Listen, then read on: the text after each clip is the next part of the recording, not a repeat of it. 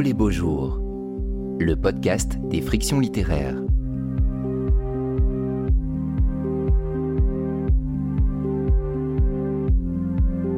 L'ivresse du grand âge. Une rencontre avec les écrivains Laure Adler et François Cusset, animée par Yann Nicole et enregistrée en public en mai 2022 au Théâtre de la Criée à Marseille dans le cadre de la sixième édition du festival Oh les beaux jours.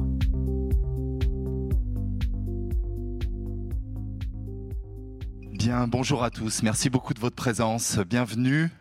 Merci d'être si nombreux pour cette conversation en compagnie de Laure Adler et François Cusset. Bonjour à tous les deux. Merci beaucoup de votre présence. Et bonjour euh, aux personnes qui sont là. Merci d'être là. Bienvenue à vous, cher François. Euh, fonctionne. Oui, on m'entend.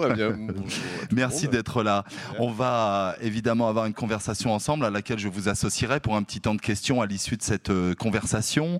Une rencontre qui s'intitule L'ivresse du grand âge. Alors on va revenir sur cette question de la terminologie et du lexique. C'est promis, cher Laure, nous ne parlerons pas de senior aujourd'hui pendant cette conversation, mais nous parlerons Vous de la êtes vieillesse. un pré-senior. Hein, Absolument. On va peut-être essayer de caractériser euh, ma catégorie d'âge, effectivement. On va parler de la vieillesse, on va parler des vieux et des vieilles, de la place qu'on réserve à la vieillesse dans notre société, de ce que ça veut dire de vieillir. Et puis, on va essayer de penser finalement avec vous ce que vous dites euh, être un impensé de la société contemporaine, qui est précisément ce, ce rapport à la vieillesse. On va le faire à partir de vos deux livres, qui sont de nature différente. Vous, cher Laure, un livre, euh, je dirais, de, de, de récits littéraires, une enquête aussi, euh, évidemment, et en même temps un livre euh, littéraire, philosophique autour de cette notion-là. Et vous, cher François, un roman qui met en jeu euh, ces questions-là à travers un certain nombre de, de personnages. Je vais vous présenter très vite, puis on va rentrer dans le vif du sujet, même si beaucoup vous connaissent évidemment ici. François, vous êtes historien des, des idées, vous enseignez notamment à, à Nanterre, vous avez publié très nombreux essais, on se souvient notamment de vos essais sur les années 80, sur les années 90. Également, bien sûr, des livres plus récents, notamment Le déchaînement du monde autour de la question de la violence contemporaine. Et puis un autre euh, livre au lien qui libère qui s'intitule Le génie du confinement. On reparlera peut-être du très contemporain. Vous publiez aussi des romans et notamment aux éditions POL un livre qui s'appelle À l'abri du déclin du monde, et puis un autre roman qui s'intitule Des jours et des jours. On reviendra peut-être parce qu'il me semble qu'il y a des liens à, à, tirer par rapport à ce livre, Final Fantasy, qui est donc un livre dans lequel vous mettez en scène quatre personnages qui décident, pour échapper d'une certaine manière à ce qui pourrait être une sorte d'impasse, c'est-à-dire l'EHPAD, le placement dans une institution, de s'installer en colocation dans un appartement parisien on suit finalement cette colocation à travers les yeux d'un des personnages qui décide d'écrire cette réalité et on reparlera peut-être du témoin, de celui qui écrit, de celui qui consigne, puisque c'est aussi une dimension de, votre livre. Un collectif qui finalement efface peut-être euh, les difficultés de, l'âge, mais qui d'une certaine manière ne les masque pas totalement et on va suivre cette identité-là tout au fil du, du roman. On reviendra à cela bien sûr euh, avec vous. Ma chère Laure, merci d'être là. Un aller-retour depuis Cannes, donc merci beaucoup d'être là avec nous cette, cette journée à, Marseille. On vous connaît évidemment comme femme de télévision, femme de radio. On vous écoute euh, du lundi au jeudi pour passer euh, du jour à la nuit dans l'heure bleue sur, euh, sur France Inter. Vous avez publié de très nombreuses biographies, essais, très nombreux livres et donc ce livre, La voyageuse de nuit, qui fait bien sûr un petit écho à Chateaubriand. On aura l'occasion d'en reparler. Je le disais, un récit littéraire, un récit peut-être personnel à certains égards, et puis une dimension d'enquête euh, euh, de terrain auprès euh, à la fois des gens qui travaillent autour de, euh, du grand âge notamment, des témoignages de gens connus, de gens anonymes, et puis aussi une enquête, j'ai envie de dire, dans la littérature, dans la philosophie, dans le cinéma, euh, puisque le cinéma, la littérature, les sciences humaines permettent aussi d'éclairer euh, tout cela, avec tout un tas de références qu'on va égrener au fil de, ces, de cette conversation. Mais peut-être un petit mot sur la référence, si on peut dire, ou en tout cas celle qui est peut-être à l'origine du livre, c'est Simone de Beauvoir, ce livre La vieillesse, euh, dont vous dites au début de votre livre que c'est un constat qui était vrai à l'époque et qui est peut-être encore plus vrai aujourd'hui. Peut-être nous dire un mot de ce point de départ, de ce prolongement qui peut exister par rapport au travail de, Simone de Beauvoir dans ce livre. Ben, J'avais lu le livre de Simone de Beauvoir quand j'étais jeune, très jeune, une vingtaine d'années, parce que j'étais, comme toutes les filles et les garçons d'ailleurs, euh, très amoureuse de l'œuvre de Simone de Beauvoir, et je reste aussi construite par les livres qu'elle a, a écrits. Et je l'avais lu, mais je savais qu'elle y accordait une grande importance. Je l'avais lu en me disant, ouais, c'est vachement bien, mais alors, ça ne me concernait pas. Je trouvais que l'enquête était très fouillée, que les arguments étaient très précieux. Et je me souviens d'avoir été très étonnée de la colère et du ton d'indignation qu'elle prenait à l'issue de cet énorme ouvrage, parce que ça fait plus de 500 pages, où elle disait que le problème de la vieillesse, c'était le problème le plus fondamental du fonctionnement de notre société. Et puis en fait, euh, justement, grâce ou à cause du confinement, je suis retombée, euh, je, je, crois qu'on est nombreux à avoir été fouillés dans nos bibliothèques respectives pendant ce temps long du confinement. Et je suis retombée sur ce livre de Simone de Beauvoir que j'ai relu. Et il a été un étonnement parce que évidemment, j'étais devenue vieille. Ce livre me parlait autrement. D'ailleurs, c'était très intéressant de souligner que les livres, selon l'âge, l'atmosphère, euh, euh, l'état d'esprit dans lequel on se trouve, l'état amoureux ou l'état mélancolique dans lequel on se trouve, les livres ne vous parlent pas de la même manière. Et là, ce livre m'a parlé, et donc je me suis dit, non seulement Simone de Beauvoir, 50 ans après, dans la conclusion, elle avait raison, mais c'est encore pire que ce qu'elle disait dans son diagnostic ultime. Donc à partir de là, euh, j'ai commencé à voir des gens, j'ai commencé d'abord à lire des livres, à voir des films, à rencontrer des gens, et puis après, ça a été une sorte de vagabondage, quoi. Vous évoquez la colère de Simone de Beauvoir. Est-ce que vous diriez que vous partagez ce sentiment par rapport précisément à quelques points et peut-être des points qui sont spécifiques à la France? C'est aussi ce qu'on peut entendre et comprendre dans, ce livre. Y a-t-il un sentiment de colère par rapport à la fois à l'invisibilisation, à la marginalisation euh, de, la vieillesse et finalement de ce que ça représente aussi en termes de civilisation, en termes de société? Vous reprendriez à votre compte le terme de colère? Oui, complètement. Je pense que Simone de Beauvoir avait complètement raison quand elle disait que c'était un invisible et un impensé de la société et qu'une société se juge par rapport à la manière dont elle traite les plus âgés d'entre nous et que cette manière de les invisibiliser, de les marginaliser, c'est aussi une séparation de la communauté et donc c'est une exclusion de facto en raison euh, d'un principe catégoriel qui n'est pas acceptable au nom de l'universalité de l'espèce humaine et que nous, en France, on a une manière particulièrement violente d'écarter les vieux du centre des villes, du centre de nos esprits, du centre de nos regards, et qu'il faut souligner que Simone de Beauvoir avait raison de stigmatiser ce qu'on appelait à l'époque les maisons de retraite euh, ou qu'on appelait aussi euh, plus simplement les mouroirs.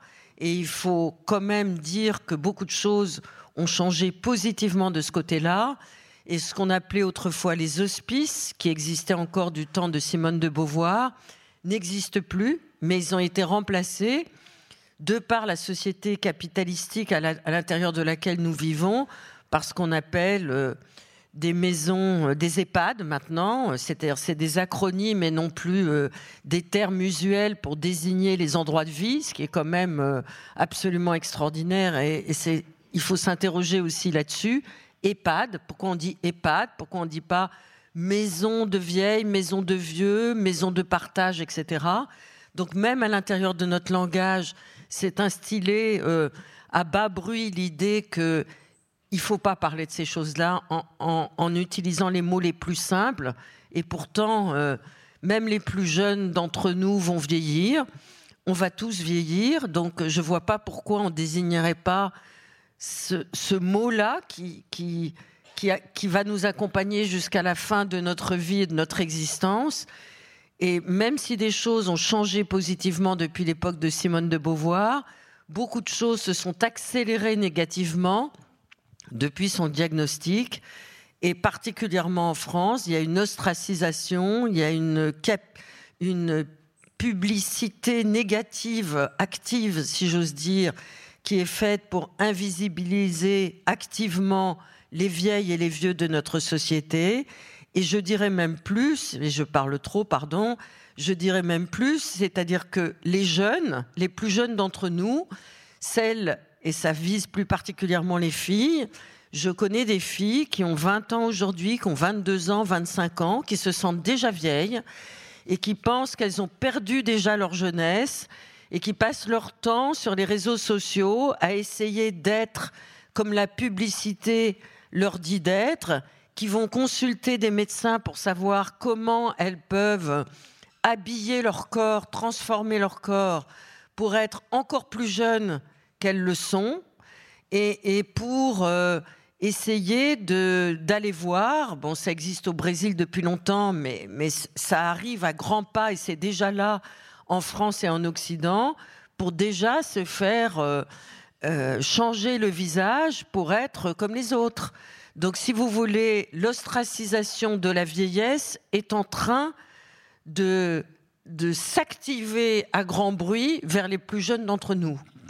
On reparlera de ces notions de jeunisme et d'agisme, hein, et effectivement peut-être aussi du vocabulaire, parce que vous parlez de l'EHPAD, et il y a même effectivement le mot qui correspond au H, qui est le mot d'hébergement, qui veut dire aussi beaucoup de choses, me semble-t-il, dans l'aspect temporaire et dans la manière dont on envisage euh, ces lieux. Euh, François, peut-être pour rebondir sur ce que dit Laure et, sur euh, finalement l'histoire de ces quatre personnages, je disais qu'il y avait des liens avec des livres précédents, parce qu'il me semble qu'une des données de vos romans, c'est de comprendre comment on se met à l'abri du déclin du monde, c'était le, titre de votre premier livre, comment on organise des alternatives à finalement ce qui est euh, l'obligation sociale ou le fonctionnement de la société? Euh, peut-être nous dire un mot de cela. Est-ce que vous diriez qu'il y a un lien dans la, oui, l'alternative, le, chemin de traverse d'une certaine manière dans notre société autour de la vieillesse et de ces quatre personnages? Euh, alors peut-être justement on pourrait repartir du, livre de Simone de Beauvoir, La vieillesse. Ce qui est assez euh, étonnant, troublant, c'est que moi-même je l'ai lu juste avant d'écrire ce roman et que c'est vraiment un, souffle qui m'a beaucoup inspiré en vérité. Sauf que le livre de, Beauvoir est parfaitement double. Enfin, c'est pas une digression, hein, ça va. Je vous en prie. Euh, il y a une dimension très politique, effectivement, et elle défend euh, les vieux avec les mêmes accents qu'elle défendait à l'époque, euh, euh, les prolétaires des pays du Sud, les Palestiniens, les femmes, évidemment. Donc il y a vraiment une dimension vraiment de... Voilà, ces invisibles sont l'objet d'un militantisme de sa part. Et puis il y a une autre, un autre aspect du livre, beaucoup plus présent, je trouve, c'est que c'est une anthologie incroyable de décrits de, grands écrivains ou de grands peintres, de grands artistes sur leurs dernières années. Et, et avec cette question qu'elle pose et à laquelle elle ne répond pas, qui est euh, est-ce que, gros, est-ce qu'il y a quelque chose encore à dire à cet âge-là? Puisqu'ils se posent tous la question, les, grands qu'elle cite, euh, un pied dans la tombe, euh, quand on n'a plus d'objets.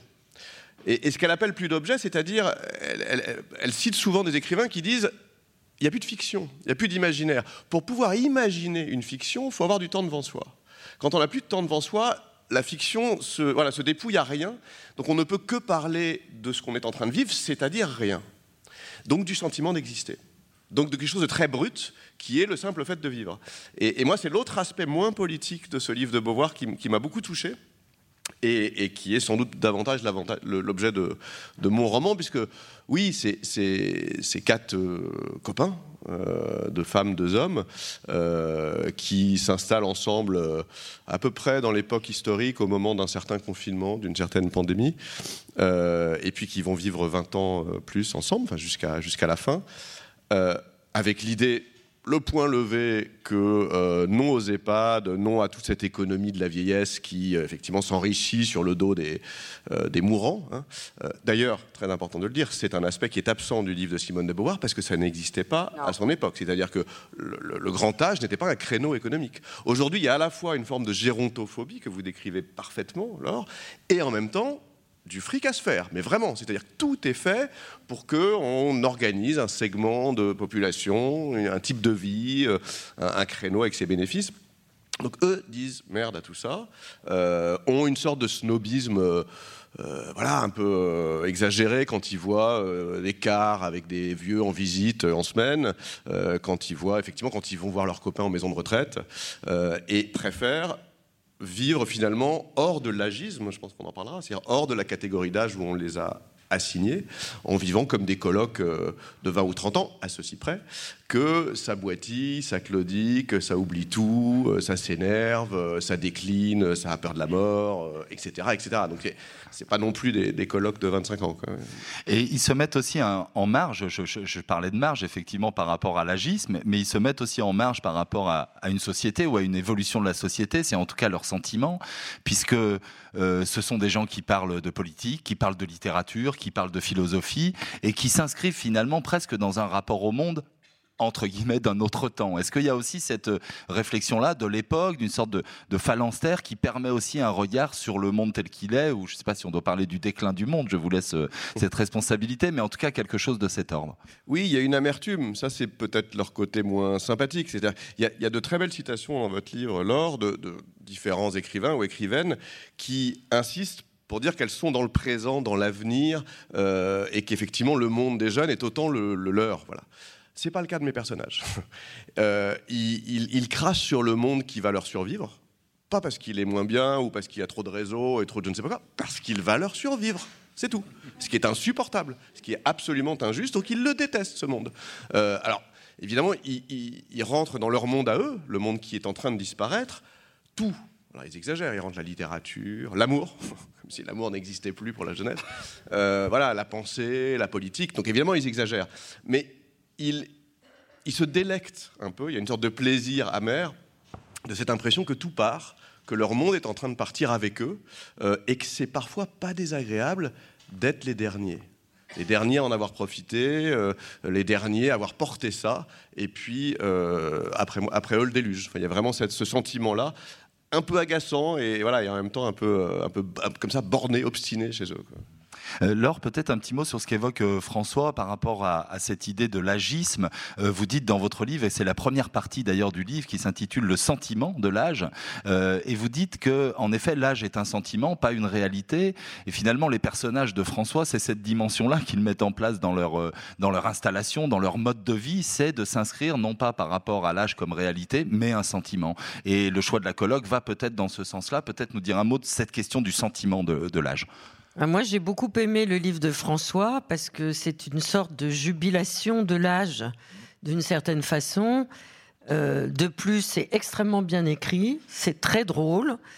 Et donc, euh, vous nous embarquez dans un monde euh, qu'ils ont inventé, au fond.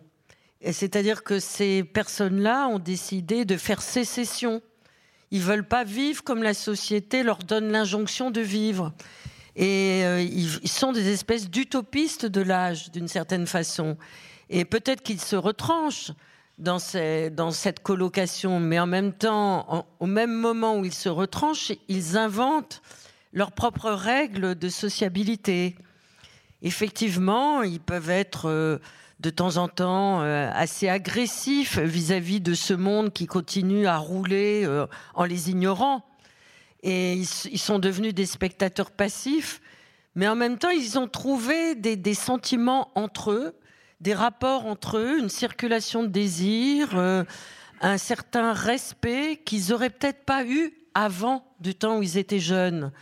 Une intensité aussi de leur euh, regard vis-à-vis euh, des uns des autres, une, une, manière de savourer le monde qu'ils ignoraient avant. Donc, même si le livre est par moments euh, assez noir, il y a quand même une, justement un sentiment de l'âge qui les inonde par moments et qui les surélève par rapport à la, vie d'avant, du temps où ils étaient jeunes. Euh, ça, me touche beaucoup ce que vous dites. Là aussi, c'est politique, c'est-à-dire que euh, il y a un mot qui n'est pas dans le livre, mais qui pour moi résume leur sentiment, c'est d'être des prolétaires du temps. C'est-à-dire que la seule chose qu'ils n'ont pas, et plus, parce qu'ils sont dans une situation matérielle assez confortable, culturelle, plus, plus, etc., c'est le temps. Et qu'effectivement, c'est très juste ce que vous dites sur l'utopisme. C'est-à-dire, pourquoi il y a utopisme, a priori, à, passer, à passer cet âge-là euh, C'est pas vraiment là qu'on va trouver les utopies politiques les plus radicales. Mais si, il y a utopisme précisément parce qu'il y a quelque chose qui se met à manquer. Donc c'est à partir de la pénurie que la politique euh, naît, si vous voulez. Donc là, le temps leur manquant, il crée une utopie une utopie pour combler, effectivement, ou pour faire quelque chose de ce peu de temps euh, qu'il leur reste. Donc avec toute la mauvaise foi, je pense que le, livre peut être drôle à cause de cette mauvaise foi, parce qu'évidemment, euh, dire on est éternel, on est plus fort que vous, on est plus jeune que vous, les jeunes, quand on ne l'est pas, est toujours un peu de mauvaise foi. Euh, et, cette mauvaise foi, ils l'assument, euh, ils, en, jouissent, ils leur complicité est aussi liée à ça. Euh, puisqu'après tout, pour eux, la grande différence, c'est, parce que ça c'est plus sérieux, c'est plus tragique, entre la vieillesse solitaire et la vieillesse en, amitié, enfin en réseau de complicité. Quoi. C'est, pour eux, elle est là la différence. ce qui nous amène, je pense, à, l'agisme, c'est-à-dire que si on est euh, assigné à sa catégorie d'âge, à son segment de marché, euh, à ses institutions effrayantes, là, effectivement, EHPAD et autres, alors on est seul.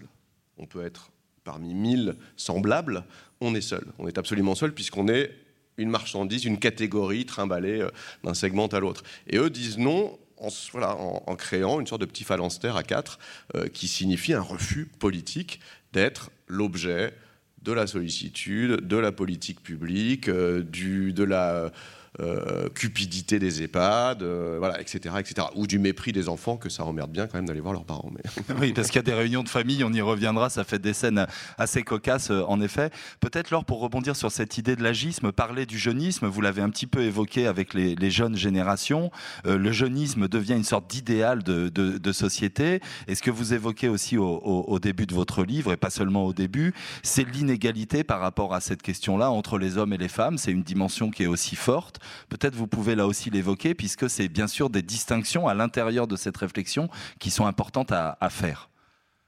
Alors on est inégaux dans la vieillesse euh, d'abord par la classe sociale à laquelle on appartient et aussi et en même temps par le sexe. Il euh, n'y a rien de pire que d'être euh, une vieille femme dans une situation de précarité très forte. Et les personnes qui en France subissent de plein fouet avec le plus de violence leur propre vieillesse, ce sont les femmes qui sont issues de milieux sociaux défavorisés, qui n'ont jamais eu la possibilité de s'inscrire dans un contrat professionnel de CDI et qui vont avoir de très petites retraites. Ces femmes-là, elles vont vivre dans des conditions matérielles épouvantables, elles vont même pas pouvoir s'inscrire dans ce qu'on appelle euh, un EHPAD. Elles vont peut-être pouvoir, si la sécurité sociale le leur permet, s'inscrire dans une maison de retraite euh, où elles vont vivre euh, dans des conditions là aussi extrêmement précaires. Et dans le regard de tous les autres, elles vont être objectivement totalement invisibilisées. Les femmes vivent beaucoup plus vieilles que les hommes. C'est un fait objectif à travers le monde, c'est vérifié, mais en France, ça s'applique aussi. Donc euh, les femmes survivent aux hommes et les femmes euh, sont considérées beaucoup plus vieilles que les hommes. Euh, et les hommes peuvent vieillir beaucoup plus tranquillement et beaucoup plus longtemps que les femmes. Allez savoir pourquoi. Moi, je, ne dirais qu'une seule phrase qui est très synthétique et je trouve assez profonde de Simone Signoret, qui disait à propos de son couple et donc d'Yves Montand, euh, elle disait Ah, c'est bizarre, mon compagnon, il a les tempes qui blanchissent un tout petit peu, mais il est toujours aussi désiré par les cinéastes, tandis que moi, je suis une vieille femme ridée dont plus personne ne veut. Donc, déjà du temps de Simone Signoret, l'invisibilité, l'inégalité, euh, à cause du sexe, était déjà prédominant. Et euh, aujourd'hui, ça s'arrange un tout petit peu, mais vraiment un tout petit peu, euh, parce que euh, ben, on voit que des vieilles femmes continuent à avoir des responsabilités. En tout cas, elles commencent à en avoir. Par contre, dans le monde des affaires, il y a 20 ans, il y avait beaucoup plus de femmes euh, d'un certain âge qui avaient des responsabilités qu'aujourd'hui. Alors maintenant, en anthropologie, euh, Françoise Héritier explique, et je crois qu'elle a raison de l'expliquer, que quand on est une vieille femme, elle parlait des sociétés traditionnelles et plus particulièrement de la société Samo, dans l'actuel Burkina Faso où elle a beaucoup vécu, mais euh, elle, a, elle a étendu ce principe à d'autres civilisations. À partir du moment où une femme devient vieille, ça veut dire qu'elle est ménopausée. Ça veut dire que d'elle ne coule plus le sang. à partir du moment où ne coule plus le sang, c'est déjà un avantage dans le regard des hommes. Parce que les hommes, eux, ils perdent leur sang volontairement. Cela veut dire que s'ils veulent s'affronter dans des joutes guerrières, eh bien, ils sont peut-être prêts à perdre leur sang. Tandis que nous, les femmes, nous perdons mensuellement notre sang involontairement. Donc la femme qui vieillit, ménopausée, elle devient petit à petit, progressivement, un peu l'égale de l'homme, parce que justement, elle est à, parts égales, si j'ose dire, dans le non-écoulement du sang. Et à partir de ce moment-là, elle peut accéder à des responsabilités, y compris quand elle, quand elle est très vieille, et elle peut discuter avec les chefs. Ça se voit dans des sociétés iroquoises, ça se voit dans des sociétés africaines traditionnelles, ça se voit dans certaines sociétés aussi japonaises, etc. Et je trouve que cette explication de la vieille femme qui devient à peu près l'égale des hommes parce qu'elle ne perd plus son sang est assez intéressante. François, peut-être Oui. Euh, oui, moi je trouve que c'est une dimension très très forte aussi de votre livre. Laure, c'est le, il y a à plusieurs reprises euh, cette suggestion que vous faites subtilement, vous levez pas le point là, que euh, la condition féminine euh, voilà, dans le grand âge est une condition beaucoup plus sensible, euh, politique, euh, militante pour le coup que celle des hommes, comme si en fait... Nous on forme un peuple de vieilles, hein, pas vous. Oui c'est ça, mais, mais, mais, comme si le, la condition minoritaire de la femme que euh, vous avez vécu toute votre vie vous rendait, une fois arrivé à cet âge-là, beaucoup plus sensible à, ce qui est effectivement la haine du fragile, euh, euh, voilà, la destruction du, faible, alors que l'homme finalement reste, et vous le dites, c'est très juste, vous dites, les hommes restent dans le passé. Un vieil homme est un homme qui finalement qui vit entouré de ses souvenirs et de son passé, là où en réaction justement à cette, à cette haine de la vieille femme, la vieille femme sera plus dans le présent et dans l'avenir. Les, exemples que vous donnez de vos rencontres euh, avec euh, voilà Marguerite Duras, Nathalie Sarraute, etc. C'est ça c'est ça qui en ressort, c'est qu'elles sont finalement beaucoup plus dans leur présent, dans leur temps, que ces hommes nostalgiques qui finalement n'ont jamais quitté leur position de, domination. Euh, c'est marrant parce et que, leurs femmes accompagnent. Oui, et qu'en plus leurs femmes sont censées accompagner et continuer à servir. Euh, je, pense toujours, moi, sur ces questions, à la, formule toujours assez drôle de, de Groucho Marx, là, qui est euh, euh, dans, chaque vieux, il y a un jeune qui se demande ce qui s'est passé. c'est vrai en plus. Il marche très bien. Mais, mais j'y pensais là en vous écoutant. Pour la première fois, je me suis dit, oui, mais c'est une formule d'homme, pas de femme. Pourquoi? Parce qu'il me semble que la femme sait ce qu'il s'est passé, à cause de la violence du regard extérieur, à cause de sa condition justement euh, minoritaire politique. Elle est, en, elle est en lutte, elle est en lutte contre des ennemis. L'homme traverse tout ça confortablement et se réveille à 80 ans. Euh, pourquoi est-ce que euh, on ne me considère plus comme le voilà le trentenaire que j'étais? Donc cet étonnement est un étonnement d'homme moi il me semble mais je sais pas je pense que c'est commun aux deux sexes hein. Hmm. je crois. Oui de toute façon la stupéfaction c'est plus dur pour les femmes que pour les hommes et à cause du regard. Vraiment, pour moi, c'est une à question. À cause du regard, absolument. Plus, plus, bien sûr, enfin, après, il y a toutes les questions du féminisme, c'est-à-dire plus le fait que euh, la réduction de la condition féminine à la procréation et, euh, voilà, et à la survie de l'espèce fait qu'effectivement, passé la ménopause, euh, le peu d'utilité accordée par les hommes aux femmes voilà, disparaissant, il y a comme un effet de. Voilà, il y a une, double peine, hein, en quelque sorte. Et, et c'est ça que, moi, je trouve que dans votre livre, c'est très présent. On comprend pourquoi les femmes d'un certain âge sont, dans l'ensemble, plus lucides que les hommes d'un certain âge sur cette condition. Mais parce qu'il y, a un rapport au présent. Et d'ailleurs, je voudrais rebondir sur ce rapport au présent par rapport à votre texte, François. C'est-à-dire ce rapport au présent, il est très ébréché à l'intérieur des têtes de, vos quatre personnages. Alors que je crois, mais peut-être suis-je trop optimiste, hein, euh, que euh, Vieillir, c'est aussi profiter de l'intensité du présent et qu'on passe sa vie à essayer de se projeter dans l'avenir euh, en se disant euh, qu'est-ce qu'on va faire dans deux ans, qu'est-ce qu'on va faire dans trois heures, qu'est-ce qu'on va faire? Bon, bah, quand on est vieux, on peut pas se dire et dans 30 ans, où il sera mon plan de carrière hein? Non, c'est sûr. On pense à autre chose, donc on pense à la beauté du présent qu'on oublie. Mm qu'on oublie trop quand on est jeune. Mm. Enfin, en tout cas, moi, c'est mon expérience, mais je crois que je ne suis pas la seule. On a passé notre temps à nous projeter en se disant Oh, mais demain ou après-demain ou dans 15 ans, peut-être que ça sera encore mieux. Mm. Mais là, non, on est content, nous. Mais cette puissance du présent, On est content d'être là. elle est Donc vraiment, on en profite. elle est dans, dans chaque ligne de votre livre. Et alors, ce qui fait que c'est moins présent dans le mien, c'est que le narrateur qui raconte l'histoire de mon roman, euh, donc c'est l'un des quatre personnages qui vit en colocation, lui, il a du mal avec cette notion du présent parce que lui a ce sentiment d'injustice de partir avant les autres. Il a ce rapport à la mort un peu obsessionnel. Que, voilà, Un qui- peu trop. mélange euh, d'humour juif, vous voyez, et, de, et je sais pas, et d'un certain euh, sentiment de la vie qui est en train de se déliter, euh, qui fait qu'il est moins apte à, saisir le présent. Et d'ailleurs, il s'en veut parce qu'il sait que ces trois colocataires, eux, sont peut-être davantage dans le présent. Ils font plein de trucs euh, assez actifs, et il s'en veut de ne pas rapporter ça, de ne pas montrer leur vie au présent, parce que lui n'a plus de présent, euh, et lui, on veut vraiment à ce qu'il appelle la chienne avec un C majuscule la mort qui arrive. Donc voilà, il il c'est un personnage pour ça un peu particulier.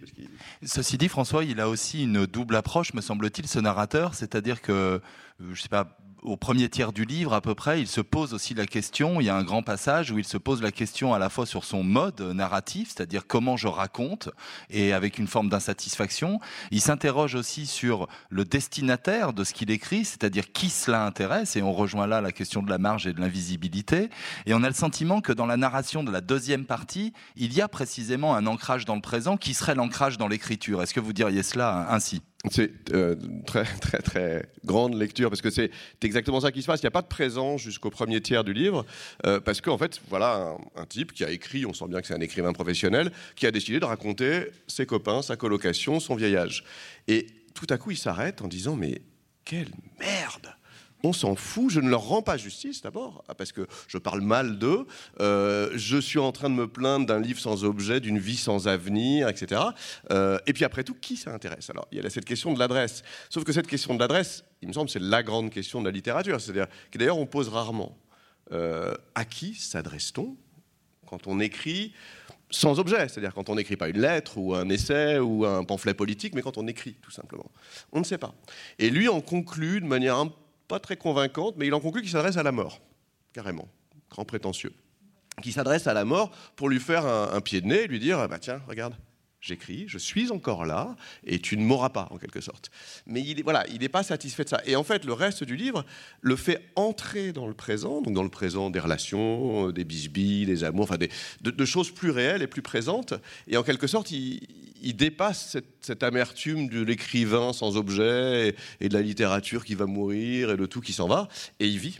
Et ils se mettent à vivre. C'était- C'est effectivement exactement. Il y a un rapport au présent, bien sûr, dans ce qui se passe dans le monde autour, le- les, les manifestants, l'ancrage dans une forme de désobéissance contemporaine qui est là aussi un pied dans le présent malgré tout et dans la vitalité. euh, vous diriez cela aussi? Ah oui, complètement. Le vieux rituel politique, effectivement, de la manif. Alors, ils peuvent plus y aller, parce qu'une manif. euh, imaginez la Mais détrompez-vous, François. Moi, je fais partie d'un nouveau mouvement. D'ailleurs, euh, je l'annonce, hein, vous pouvez y adhérer si vous le souhaitez, jeune ou vieux, euh, qui s'appelle la révolte des vieux. Et on a décidé de faire des manifs. Ah bah, il faut On absolument. va faire, on reprend les méthodes de Act Up. Alors, on va aller voir la nouvelle ministre, là. Elle, d'ailleurs, elle est sympa. Je la connaissais déjà. Et euh, on a décidé d'aller faire des manifs pour être mieux considérés. Avec des die-ins, comme on faisait pour, le, pour Oui. les manifs du sida, c'est-à-dire où on se. On mort s'allonge. symbolique. Ben, on est capable de s'allonger. J'espère qu'on va être capable de, se se relever aussi vite qu'on s'est Mais à mon avis, Sans ça, on bloquera les flics jusqu'à ce que. ah, si vous ne vous On relevez pas, vous bloquez le pays, ce qui est une force politique. euh. Non, non, ça c'est très très bien, effectivement. Ben voilà. ouais. Non, non, mais c'est un, c'est un mouvement très sérieux. euh, Non, non, mais sur Internet. ce qui est fait avec des euh, médecins, des, des gens qui s'occupent justement. Au départ, moi j'ai connu ces gens euh, qui travaillent à l'hôpital Cochin vers les personnes justement les plus fragiles en raison de leur âge. Et leur travail consiste à les accompagner pour leur donner de la force qu'ils qu'ils croient ne plus avoir, mais qu'ils ont quand même. Et du coup, ça s'est étendu à des philosophes, euh, à un journaliste de l'IB, etc., etc. Et on est très actifs sur les réseaux Ah, mais c'est sociaux. super, je vais vous rejoindre absolument. si, si- le- le- la force des faibles, non, c'est ça. Non, parce que euh, évidemment, la manif est très présente dans, moi, dans mon roman, mais quand je dis ils ne peuvent plus y aller, c'est une ironie par rapport au fait que si la brutalité policière de nos sociétés continue d'augmenter, puisqu'elle a quand même bien augmenté depuis 5 ans, euh, alors dans mon espèce d'anticipation, là, dans 20 ans, attention aux vieux qui seraient au premier rang de ces manifs. Voilà, ça, va être un peu brutal pour eux. Peut-être encore quelques, quelques questions avant de donner la parole au lecteur. Euh, on a évoqué euh, toutes les références que vous faites, euh, Laure, au, fil du livre. Et il me semble qu'il y a deux dimensions. Il y a à la fois, bien sûr, des références à certains livres, à certains passages. Et puis, il y a des références à un certain nombre de personnages qui pourraient presque constituer, alors je ne sais pas si on doit dire des modèles, mais en tout cas, des exemples. je pense à Edgar Morin, je pense bien sûr à la grande Mona Ozouf. Le passage autour de Mona est absolument magnifique et, émouvant. Est-ce qu'il y avait cette idée aussi de mettre en jeu, je pense à Olivera dans le cinéma, voilà, des, des, des personnes qui, à un âge donné, continue à travailler, continue à avoir du génie, continue à s'installer effectivement dans la vie politique, intellectuelle, artistique, mais pas seulement. Euh, il y a aussi cette idée, alors je ne sais pas si on doit dire modèle ou en tout cas exemple, ou euh, euh, comment vous envisagez ce, ce rapport-là à ces personnages-là en dehors même de leurs œuvres? Bah, en fait, j'ai commencé à travailler de manière assez scolaire, à à collecter beaucoup de documents dans différentes disciplines, à lire beaucoup, à prendre des notes, à faire des entretiens, euh, un peu comme j'en faisais quand j'étais jeune en sociologie, justement comme le faisait Edgar Morin à Plozévé en Bretagne, etc. Et puis je me suis dit, mais je vais pas faire un livre de sociologie, encore un, je sais pas les faire, je ne suis pas vraiment compétente.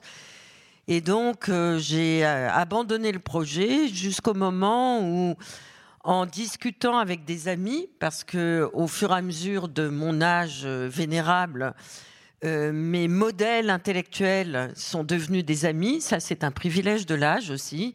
Comment, quand on a connu étudiante Mona Ouzouf, quand on a connu étudiante Michel Perrault, quand on a connu au CNRS, euh, parce que je suivais ses séminaires, Edgar Morin, petit à petit, la fidélité a fait que c'est devenu une sorte de compagnonnage. Et c'est des personnes que je vois très souvent, avec qui je discute euh, très souvent, comme on discute entre amis. Puis c'est au cours d'une conversation, effectivement, avec euh, Mona, que je me suis dit, mais, pourquoi euh, je ne mettrais pas aussi mes propres rencontres? Donc c'est comme un écheveau qui s'est tissé un peu par hasard. Et puis vous savez, je pense que François pourra en témoigner, dès que vous êtes dans un sujet qui vous obsède, vous savez pas si vous allez en faire un livre ou s'il y aura rien du tout. Mais en tout cas, ça vous obsède, même y compris la nuit, quand vous essayez de dormir. Et tout vient à vous. Quand vous êtes dans un café, vous entendez une conversation à côté qui se rapporte à votre sujet. Quand vous marchez dans la rue, tout d'un coup, vous revient un film que vous avez complètement oublié et vous dites Ah, il faut que je le revoie parce que. Donc le livre, il, est plutôt comme ça, de briques et de broc, comme une espèce de, de vagabondage, de voyage. François? Oui, l'aspect de vagabondage, moi, m'a immensément touché. Et, alors, il y a, parmi les nombreuses grandes figures présentes dans le livre, il y en a une qui, à la fois, dont la présence m'a surpris et m'a émerveillé, c'est Michel Foucault, euh, qui arrive à la fin. Alors d'abord, ça, c'est, il faut le dire. C'est l'intellectuel qui parle. Non, mais non, non, parce que là, il y a un élément important d'âge. On parle de la vieillesse, mais il y a ceux qui n'en ont pas eu. Il y a ceux qui sont partis trop tôt. Et moi, je ne cesse de penser depuis toujours qu'aurait dit Michel Foucault? Qu'aurait pensé Michel Foucault? De qui se serait-il moqué? Qu'est-ce qu'il aurait dit de la pandémie? Enfin, etc. Bah moi aussi, je me suis de nombreuses fois posé cette et c'est pour ça que c'est génial de finir ce livre. Pour, moi, il est présent d'une double manière dans votre livre. Euh, alors, explicitement à la fin, parce que vous citez très justement cette histoire de biopouvoir. Pourquoi est-ce qu'on parle de ça? Pourquoi est-ce que la vieillesse est une catégorie à la fois politique, sanitaire, médicale, etc à cause de cette notion de Foucault du biopouvoir? C'est-à-dire que le pouvoir aujourd'hui, ce n'est pas un pouvoir de vous tuer, de vous forcer, de vous contraindre, c'est un pouvoir de s'occuper de votre vie. Mais ce n'est pas à vous de vous en occuper, on s'en occupe. Alors on, l'État, euh, l'industrie pharmaceutique, enfin voilà, la technoscience, etc. Donc tout ce qu'il avait dit avant de mourir, au début des années 80, s'avère terriblement vrai sur vraiment la, prise en charge de la vie, et en particulier de la, vieille vie, si on peut dire. Et puis il est présent d'une autre manière votre colère, Laure, contre, contre cette histoire d'agisme, euh, moi, me fait penser à, un passage magnifique de Foucault, euh, je crois que c'est la préface à l'archéologie du savoir, où il dit pourquoi est-ce qu'un écrivain ou un auteur devrait rester le même? C'est-à-dire d'un livre à l'autre, devrait avoir les mêmes idées, devrait écrire les mêmes choses, etc. Il dit c'est une morale d'état civil. Eh bien, l'agisme, c'est une morale d'état civil. C'est-à-dire que votre date de naissance inscrite sur votre carte d'identité est l'alpha et l'oméga de votre vie. Et il n'y a pas mieux pour vous faire taire, pour réduire vos mouvements, pour faire de vous voilà, un, objet euh, social, un objet du pouvoir. Et vous savez, je crois que je le dis dans le bouquin, mais ça m'avait énormément surpris quand je l'ai appris, je ne le savais pas, que jusqu'à la Révolution française, euh, personne ne connaissait son âge. Il n'y avait pas l'âge sur. Euh, c'est stupéfiant ça. Donc on vivait avec son âge, la perception de son âge, le sentiment de l'âge. Là, on est catégorisé, mais je connais pas mal de vieilles dames qui, trafic. La morale du contre-état civil. C'est une manière de désobéissance civile, comme vous le faites avec vos personnages. C'est la plus forte, c'est la main. Alors, je voudrais rajouter un mot par rapport à Michel Foucault, qui effectivement est un homme qu'il faut lire et relire. Moi, j'ai eu de la chance de l'avoir comme prof quand j'étais étudiante, mais un privilège de l'âge. Et il y a aussi quelqu'un qui m'a beaucoup, beaucoup euh, impressionné, que j'ai relu euh, pour euh, essayer, penser, c'est pas un grand, c'est un mot trop fort, mais pour essayer de comprendre un tout petit peu cette histoire de l'âge qui est très difficile à comprendre.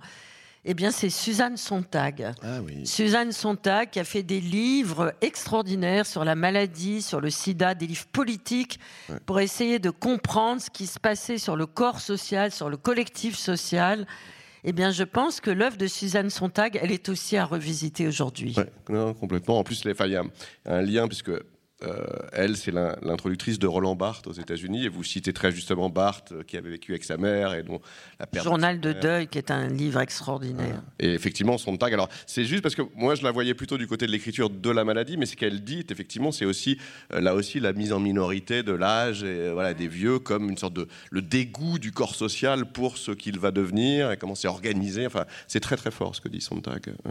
Elle est en colère. Voilà une femme. Vous allez avoir de la lecture hein, à l'issue de cette conversation, j'imagine j'imagine que les bibliothèques vont être euh, prises d'assaut. Peut-être encore une chose, parce qu'il me semble que c'est intéressant. Je pensais à Mona Ozouf. Il y a ce moment euh, qui est assez amusant d'ailleurs, où vous lui demandez euh, de parler du rapport à la perte, et elle fait cette liste à l'après-vert sur ce qu'elle perd et ce qu'elle gagne d'une certaine manière. Il y a des choses qui sont très belles et très émouvantes.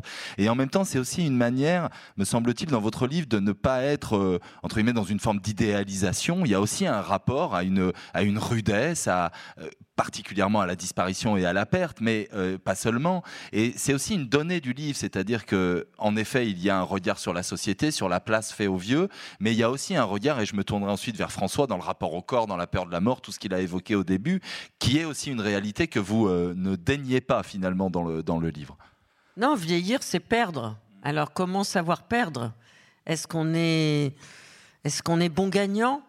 Non, on n'est pas bon gagnant. Mais savoir perdre, c'est peut-être aussi savoir se délester de beaucoup de choses, devenir de plus en plus léger, devenir de plus en plus fragile. Ça peut être aussi une forme d'approche de la beauté du monde. Donc, euh, on est obligé de se poser des questions par rapport, je dirais pas à l'essentiel, parce que c'est vrai qu'un des personnages du livre de François, il, il, est en tête à tête avec la mort. C'est pas parce qu'on vieillit qu'on est en tête à tête avec la mort, heureusement. Mais par contre, on est en tête à tête avec le côté incompressible du temps. On sait qu'on n'en a plus beaucoup, que c'est comme de l'oxygène, que ça va s'assécher de plus en plus. Que faire de cet assèchement? C'est pas forcément négatif. Que faire de cette euh, absence d'oxygène?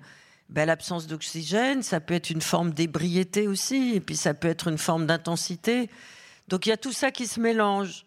Moi, je crois que devenir vieille ou vieux, euh, c'est devenir comme on était avant, sans aucune nostalgie, ne pas sentir qu'on est forcément vieille ou vieux soi-même, c'est avoir tous les âges de la vie, c'est retraverser ses propres temporalités, mais sans forcément se projeter dans un avenir.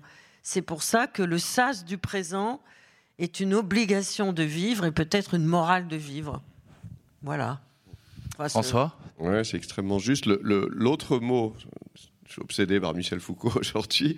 mais vous avez raison. L'autre mot très très beau dans votre livre, c'est le mot de déprise la déprise. Lâcher, prise, déprise. déprise. Qui était un mot qui obsédait Foucault. Alors lui, on parlait pas pour ça, on parlait pour le pouvoir. C'est-à-dire qu'il y a la prise du pouvoir, puis il y a la déprise du pouvoir. Hein, ce qui, euh, et finalement, il disait ce qui peut arriver de mieux à des gens qui ont été révolutionnaires et qui ont voulu changer le monde, mais qui se sont rangés des voitures. En gros, c'est de ne pas prendre le pouvoir, au moins de se déprendre du pouvoir, de se mettre.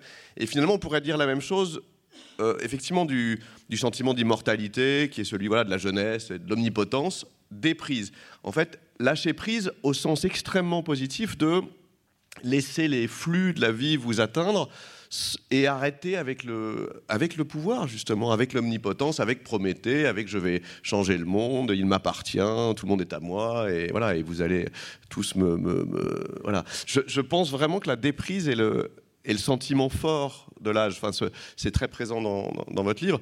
Sauf que dit comme ça, là, on a l'impression d'une passivité, mais c'est l'inverse. C'est vraiment une, une forme d'ouverture au, flux, enfin au, grand air du temps, au grand vent du, du temps long, et non pas au, euh, au petit vent du coin de la rue et, de nos petites conquêtes mesquines. Euh, François, peut-être sur ce que vous avez évoqué, le rapport à l'amour, euh, le rapport au sentiment, mais peut-être aussi le rapport au désir, le rapport au corps. Euh, j'ai pensé en, lisant votre livre, en préparant cela, à un livre qui a été publié chez POL dans votre maison d'édition, qui est un livre de Patrick Lapère, qui s'appelait La vie est brève et le désir sans fin, qui est un des plus beaux titres de la littérature de ces dernières années. Il y a aussi ce rapport-là, le sexe, la sexualité, le désir, et Laure, vous l'évoquez aussi dans votre livre, et peut-être l'endroit le plus symbolique finalement du tabou euh, qui est lié à la vieillesse et à, et à, la manière dont les vieux s'inscrivent dans notre société. Peut-être l'un et l'autre réagir euh, sur cette question. Euh, immense question. Là aussi, il y a des prises, enfin, il y a prise et déprise. alors, il y a un aspect Disons qu'il y a un aspect effrayant et un aspect magnifique. L'aspect effrayant, c'est vous, vous, vous, l'évoquez dans votre livre, et moi j'avais découvert l'existence de ça. les assistants sexuels, qui donc de certains pays comme la Suisse ou les pays scandinaves ont, ont créé ces jobs, voilà, qui sont. alors D'abord, il n'y a pas rien d'effrayant. En soi, c'est une, belle idée. C'est-à-dire l'idée qu'on peut garder un rapport à soi, un rapport de plaisir à soi ou d'ailleurs aux autres corps. Euh, par la médiation de quelqu'un qui vous y aide en fait, qui vous, qui vous maintient un rapport à votre corps, un rapport de plaisir à votre corps. Sauf que euh, quand c'est l'État qui, ou pourquoi pas une entreprise privée qui vous envoie cette personne, enfin bon, il y a tout un truc un peu étrange quand même là-dedans. Euh, donc voilà, il y a on peut dire qu'on est dans une société d'injonction sur la vie, sur le corps, sur le plaisir, et que peut-être qu'il est en train de naître une nouvelle injonction, c'est pas parce que vous êtes du quatrième ou du cinquième âge qu'il faut pas jouir. Parce que voilà, il y a quelque chose qui est en train de devenir de l'ordre de la prescription, ce qui est fou aussi.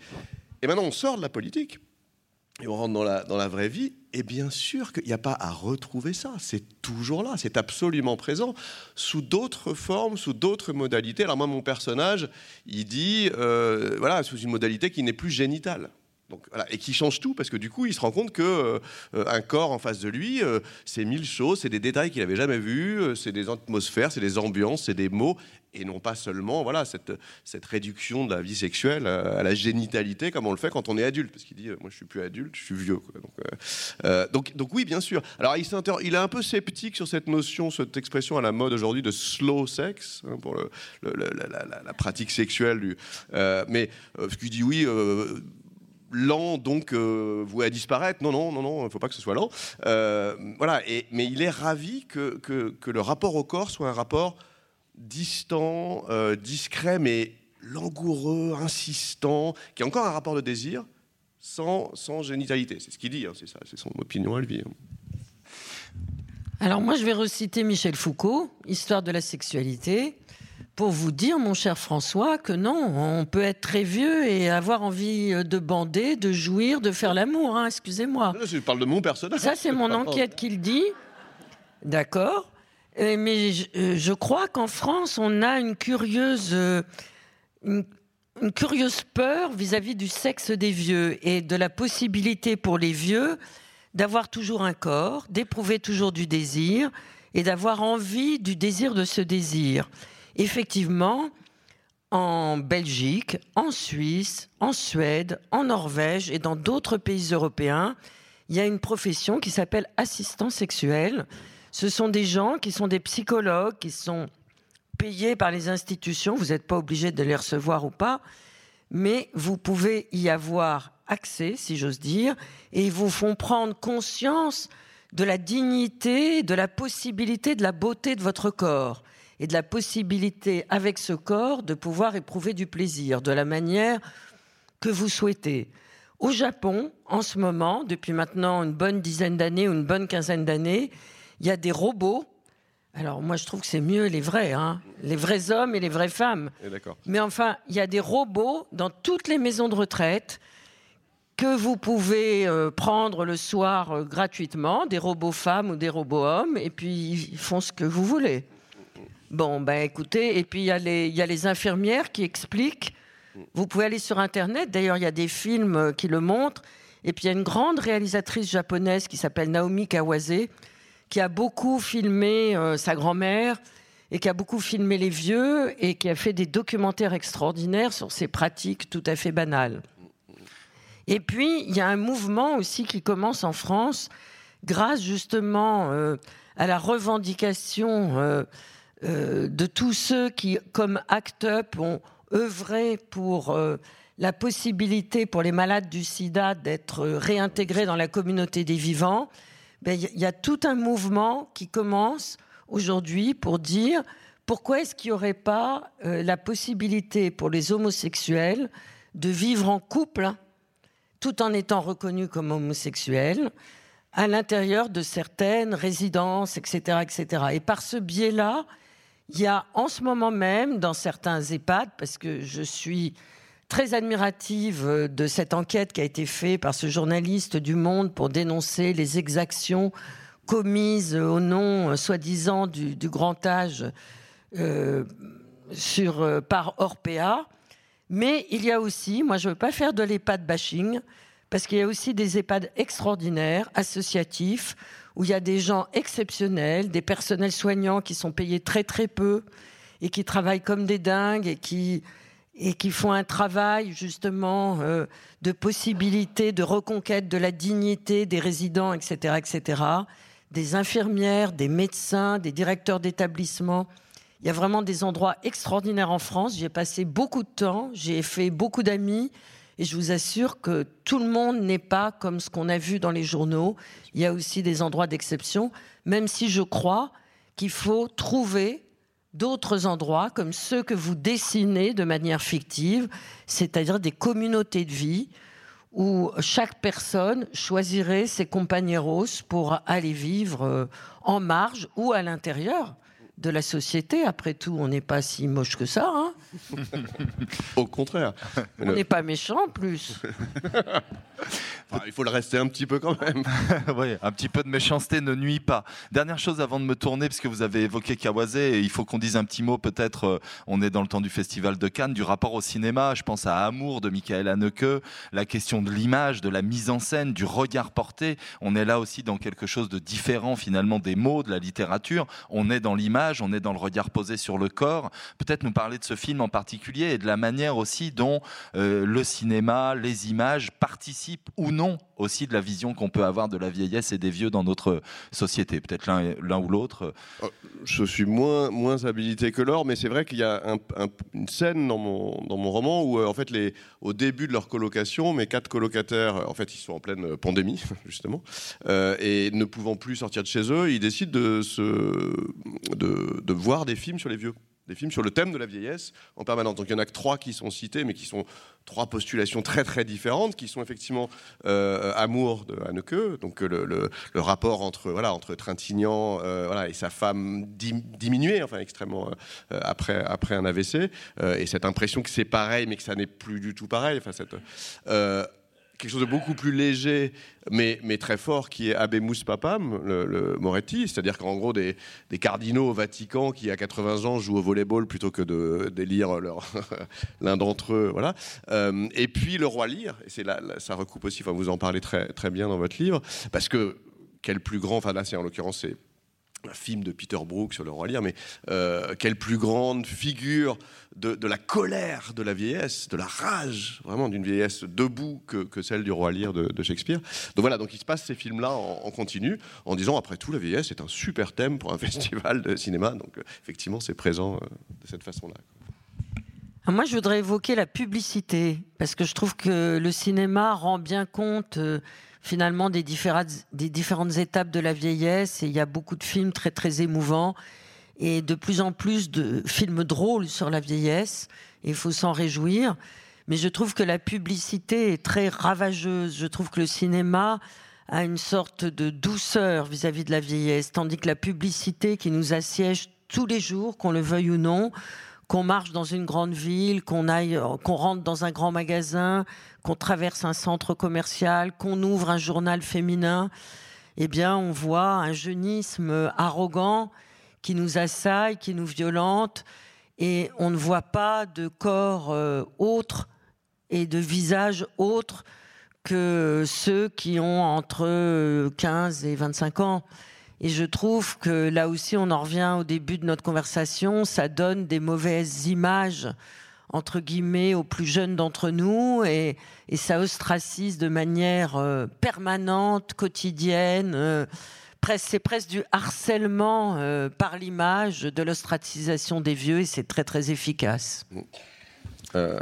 Dernière chose, François, puis après une. Non, mais sur cette question du jeunisme, on pourrait effectivement. Enfin, c'est comment dire, une énergie politique et idéologique centrale du système aujourd'hui, dominant, effrayante, qui organise d'ailleurs un certain dégoût euh, voilà, sexuel pour la vieillesse, qui organise absolument tout, euh, au point qu'effectivement, les vieux sont euh, dépeints comme des êtres qui finalement ont plus de corps, plus de vie sexuelle. C'est vraiment la, publicité. Et pour moi, il y a quelque chose d'un peu gênant dans le fait que de plus en plus de publicité courageusement fasse exception à ça et montre tout à coup voilà, un corps de vieille femme ou une, image de vieille femme, ce qui est très bien, c'est ce qu'il faut faire. Mais comme ça a le statut d'exception, ben, vous voyez, ça me fait un peu penser à quand la première ministre dit mais euh, Papendia, il est, c'est aussi un bon républicain. Ben, ça me choque autant que les ah, insultes racistes. Il n'y a pas besoin de le dire. Vous voyez, donc euh, voilà, c'est le problème du statut d'exception. On en a encore pour deux heures si on passe à Papendiaï. On n'a pas fini. Je vous en prie, cher ami. Euh, il nous reste quelques minutes si vous avez euh, peut-être une question, envie de, prolonger la, discussion. Oui, madame, on va. J'imagine peut-être que voilà, il y a un micro dans la salle, on vous, on vous. Ah. Mais peut-être peut-on. Euh, non? Madame, allez-y, je vous en prie. Oui, merci pour, cette rencontre extraordinaire. Euh, vous n'avez pas du tout évoqué quelque chose qui me paraît essentiel, c'est-à-dire l'impression que la, planète vieillit, c'est-à-dire que tout le monde est, atteint. Je veux dire, mes petits-enfants ont des angoisses de vieux. Enfin, vous voyez ce que je veux dire? Voilà. Ça me paraît important de, de développer ça.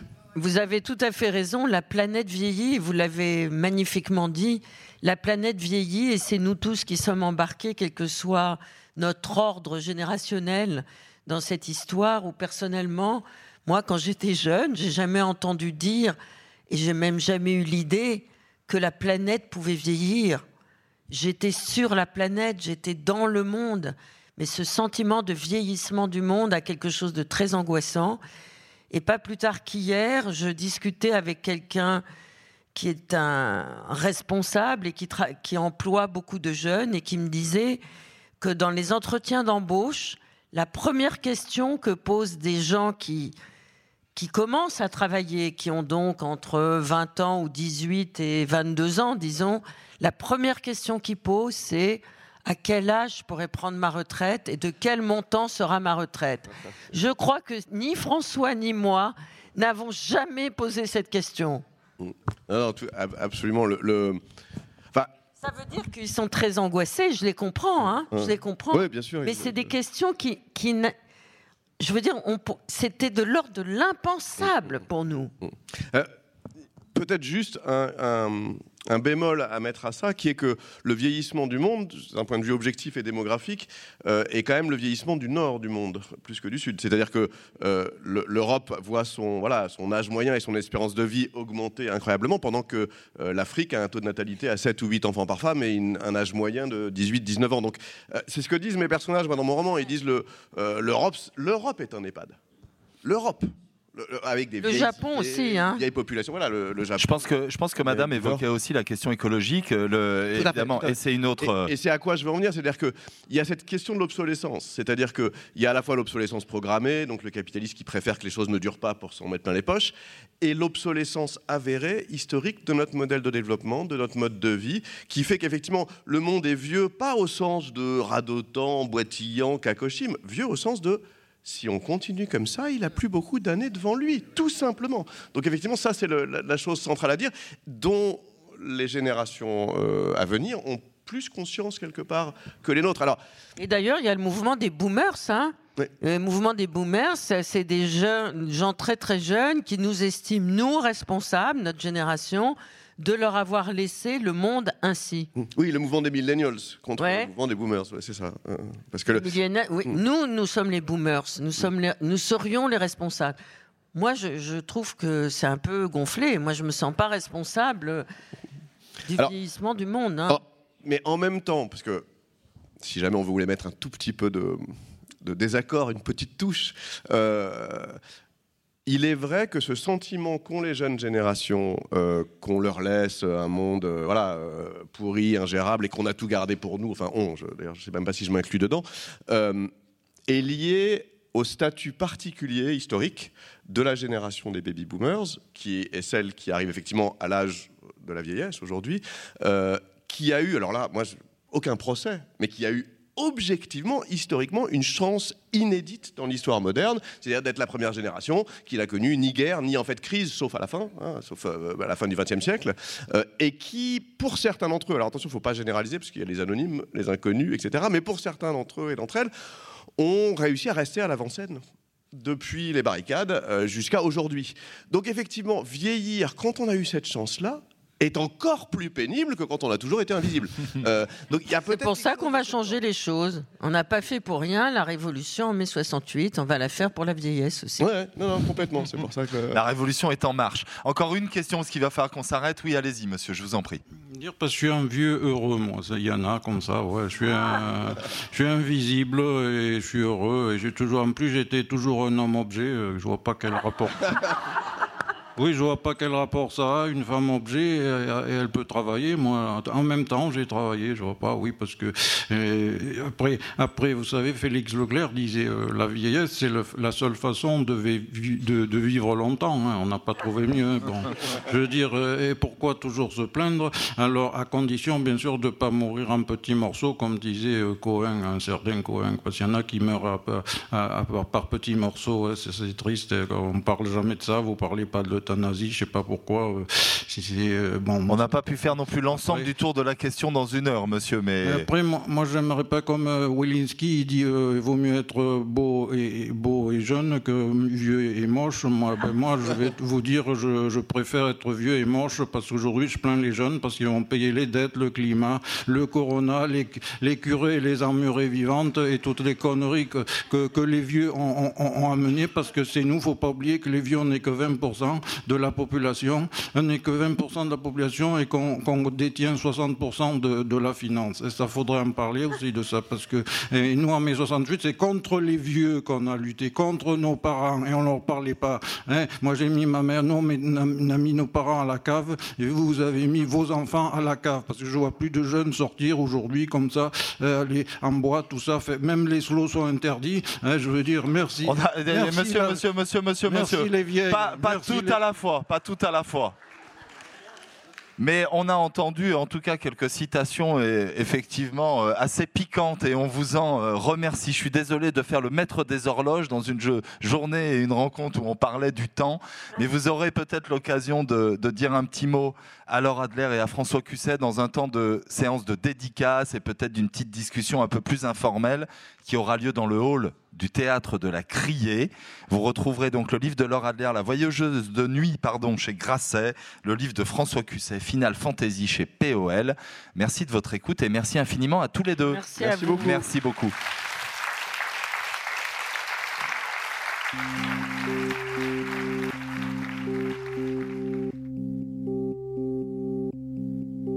Le festival Au les Beaux Jours remercie Laure Adler et François Cusset ainsi que Yann Nicole qui a animé cette rencontre et l'équipe du Théâtre de la Criée qui a accueilli le festival. Les références bibliographiques des écrivains sont disponibles dans le descriptif du podcast. Pour ne manquer aucun épisode des Frictions littéraires, abonnez-vous à ce podcast sur toutes les plateformes habituelles. La septième édition du festival Au les Beaux Jours aura lieu du 24 au 29 mai 2023 à Marseille. Montage Clément Lemarié. voix Nicolas Lafitte, musique The Unreal Story of Lou Reed by Fred Nefché et French 79, un podcast produit par des livres comme des idées.